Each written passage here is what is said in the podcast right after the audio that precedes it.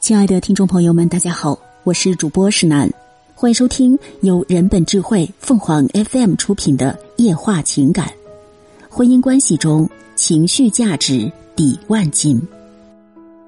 生活难免会有沟沟坎坎，最好的夫妻关系是在遭遇低谷时相互鼓励着走出困境，而不是一味抱怨。在作家莫言和妻子杜琴兰结婚的那个年代。结婚的标准三件套是自行车、缝纫机、手表。莫言家里不富裕，买了缝纫机和自行车，就没钱买手表了。杜琴兰没有抱怨，反而安慰莫言：“这有什么？只要你对我好就行了。”婚后，莫言在部队工作，无暇顾及家里。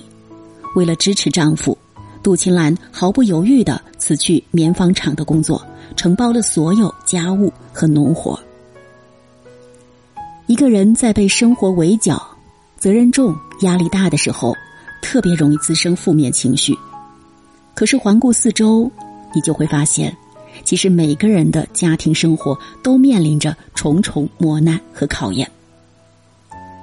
主持人汪涵说过：“一个人时善待自己，两个人时善待对方。”因爱走到一起的夫妻，更该学会遇事不抱怨，多想解决问题的方法。只要夫妻齐心，劲儿往一处使，就没有迈不过的坎儿，渡不了的劫。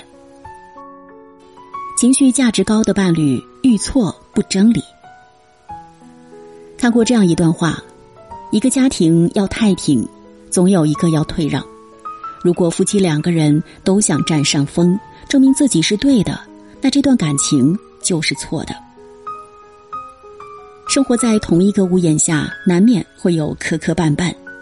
真正有智慧的人，从不把家庭当战场。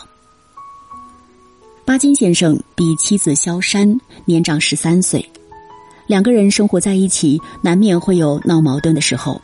但两人结婚二十八年，从未吵过一次架，红过一次脸。萧山想做的事情。巴金都会默默支持，从不横加干涉。在巴金眼里，萧山永远都是那个眼睛大大的、心地善良、品性温良的小女孩。萧山曾深情告白巴金：“我的目光永远的跟随着你，我的心里永远有你。你知道我陪你走这一段路程有多么幸福吗？”言辞间都是掩饰不住的喜悦和幸福。巴尔扎克说：“夫妻间是应由相互认识而了解，进而由彼此容忍而敬爱，才能维持一个美满的婚姻。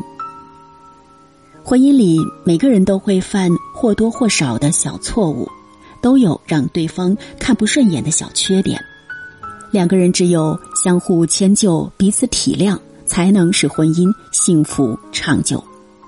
杨绛和钱钟书结婚以后，杨绛爱干净，但钱钟书不拘小节。杨绛搭毛巾的时候，总是边对边、脚对脚叠放的整整齐齐；钱钟书却认为这样费事，总是随手一搭。每次杨绛看到了，不气恼，也不强制他重新搭好。只是按照自己的习惯重新搭整齐。真要遇到什么事发生争吵的时候，钱钟书总是让着杨绛。有一次，杨绛忍不住问钱钟书：“为什么每次吵架你总让着我？我有时候反思，并不只是你的错。”钱钟书回答说：“因为你是我的，就算吵赢了又能怎样？”赢了道理，输了感情，丢了你，我就输了人生的全部。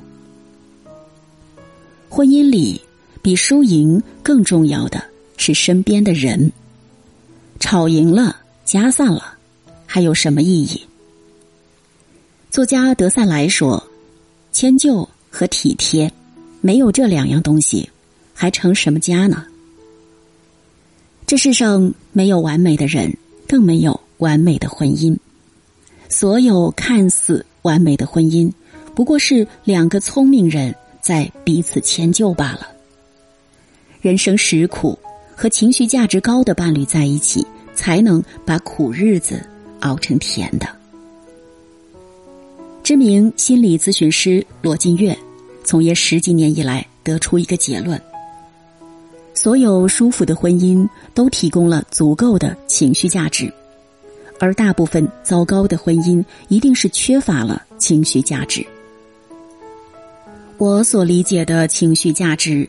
无非就是在和伴侣的相处过程中，多一些肯定、鼓励和赞美，少一些抱怨、责备和挑剔。婚姻关系中，情绪价值抵万金，接住对方的情绪，才能捧住彼此的心。听众朋友们，无论你是开心还是难过，不管你是孤独还是寂寞。希望每天的文章都能给你带来不一样的快乐。你也可以关注我们的微信公众号“情感与美文”，收听更多内容。我们下期再见。